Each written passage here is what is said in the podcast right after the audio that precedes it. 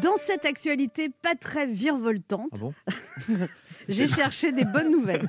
Alors, la campagne de vaccination, non.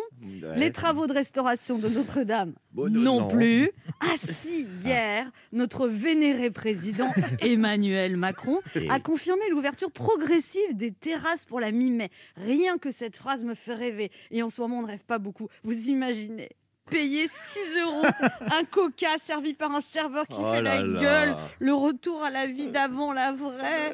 Oh, je m'imagine déjà en terrasse à Paris.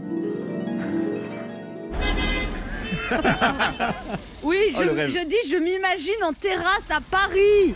Oh, mais retrouver le charme et la poésie de la vie parisienne dans le monde d'avant, je redis, non mais attends, il nous a pas vu le serveur, non mais il faut, qu'est-ce qu'il fait là? Ça fait un quart d'heure que je lui fais signe, ça va, si ça l'ennuie son boulot, il a qu'à me le dire. Lui, il m'aurait répondu avec la légendaire amabilité des serveurs parisiens que le monde entier nous envie. Trois secondes, j'arrive, j'ai pas quatre bras. Non, là, il me répondra. Je suis à vous dans trois minutes, j'arrive tout de suite. Et moi, je lui dirai, je vous en prie, prenez votre temps. Ça me fait tellement plaisir d'être là, vous savez. Mais moi aussi, ça me fait vraiment très plaisir. Et on aura les larmes aux yeux tous les deux.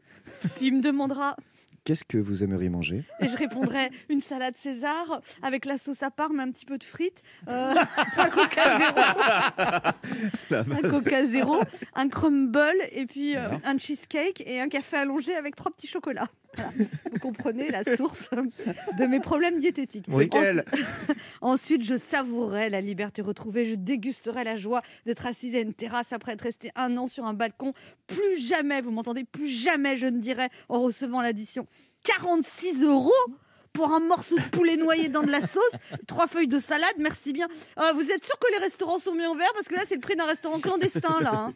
Non, je dirais, je vous ai laissé un petit pourboire parce que j'étais tellement contente de vous revoir. Et, et le serveur me répondra, Moi aussi, je suis très content. J'en pouvais plus d'être au chômage partiel. Et puis, j'aime mon métier. Je savais pas que j'aimais autant mon métier. Et moi, je répondrais, je savais pas que j'aimais autant les terrasses et les cheesecakes.